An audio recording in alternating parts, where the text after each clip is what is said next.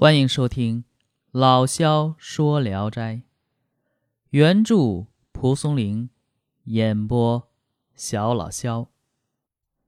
今天讲的这篇名字叫《陆牙关》。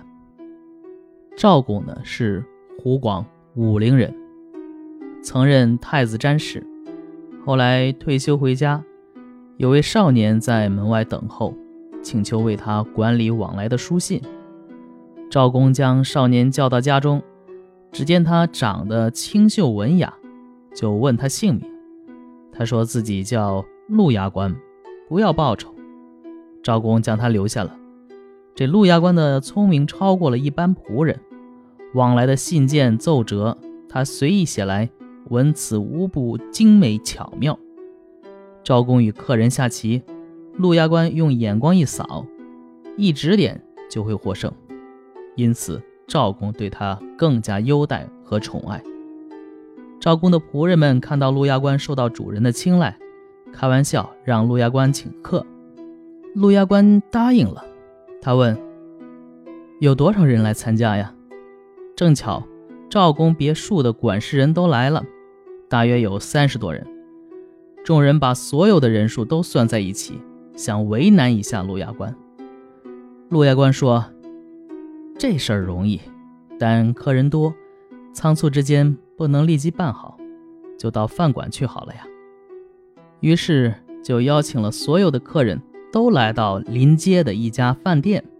大家落了座，刚要喝酒，一个人按着酒壶站起来说：“诸位，诸位先不要饮，请问今日是谁做东道主？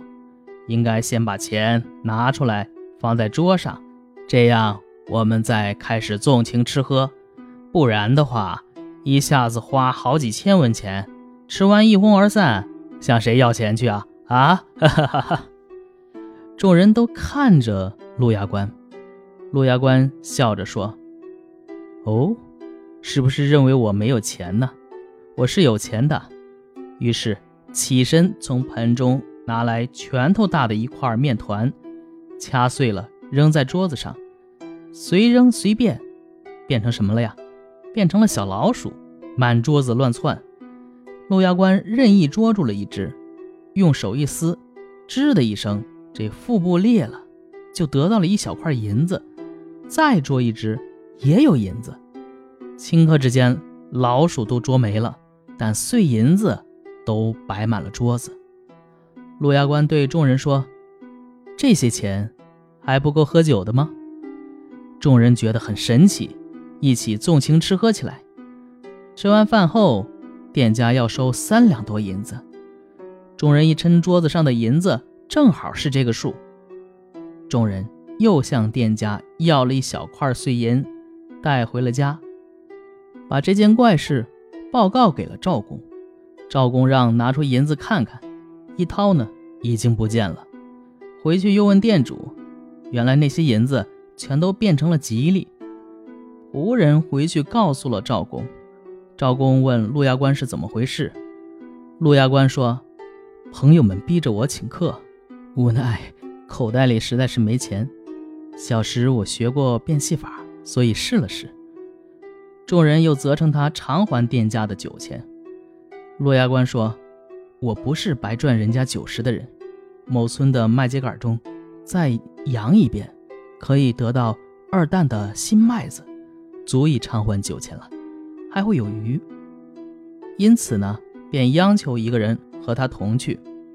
正好某一村的主管仆人要回去，两个人一起去了。到那儿一看，这麦子已经被簸箕簸得干干净净的，几斗麦子都已经堆到场中央了。众人因此更觉得陆牙关神奇。有一天。赵公到朋友家赴宴，见朋友家的厅堂里有盆兰花，很茂盛，非常喜爱。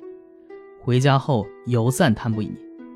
陆牙关说：“您确实爱这盆兰花，得到它也不难。”赵公不相信。第二天凌晨来到了书房，忽然闻到了浓郁的花香，一看则有兰花一盆，花枝和叶子的多少。和在朋友家见到的那盆一样，因此怀疑是偷来的，就审问他。陆衙官说：“我家所养的兰花不下千百盆，何须去偷呢？”赵公不相信，正巧赵公的朋友来了，见到兰花，吃惊地说：“哎，这花怎么酷似我家那盆兰花呀？”赵公说：“啊，我刚买来的，也不知花的来历。但是你出门的时候看到兰花还在不在呀？”朋友说：“我实是不曾到客厅去。”有还是没有？我这还真不知道。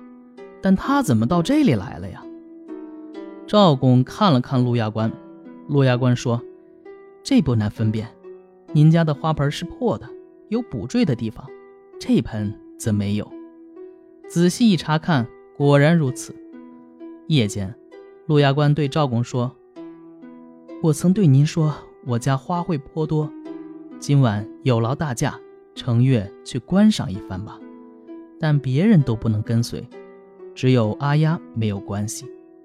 这阿丫呢，是赵公在詹氏府的一个小童。赵公应邀前去，出门后已有四个人抬着轿子恭候在路旁。赵公上了轿，轿夫走起来快如奔马，一小会儿就进了山。只闻到奇香沁骨，到了一座洞府。只见楼舍华丽，与人间大不相同，随处都是奇花异石、精致的盆景、珍贵的花卉，光彩耀眼，香气四溢。仅兰花一种，约有数十盆之多，花开的都很茂盛。观看完毕，和来时一样，乘轿回家了。这陆衙官跟随赵公十余年，后来赵公无疾而终，陆衙官和阿丫。都离开赵家，不知到何处去了。好，这个故事就讲完了啊。这个是嗯，有点呃没头不是有头，但是没尾的感觉，有点啊，是讲一篇仙人幻术的故事。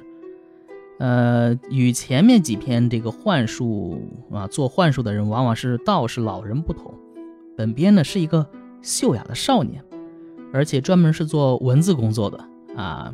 本篇由两个大故事组成，第一个呢是请客饮酒，第二个呢是观赏兰花。在故事中呢，展现了这个少年幻术的惊奇。请客的钱先是从捏的面老鼠中取来，然后呢又从这个麦麦秸秆中啊，扬出了新的麦子来赔偿人家。观赏兰花呢，先是送给赵公一盆。接下来呢，是请这赵公乘月去仙山洞府观赏数十盆兰花。故事不仅有层次，不单调，只有呃，既有这个世肆的轰吟，农场跛扬，也有文人清玩，月下赏兰，如万花筒，丰富多彩，随手拈来，具有浓厚的生活情趣。而且呢，在蒲松龄的笔下呢，每一个幻术都生动鲜活，如在眼前。好，这一篇也就讲完了。我是小老肖，咱们下一篇接着聊。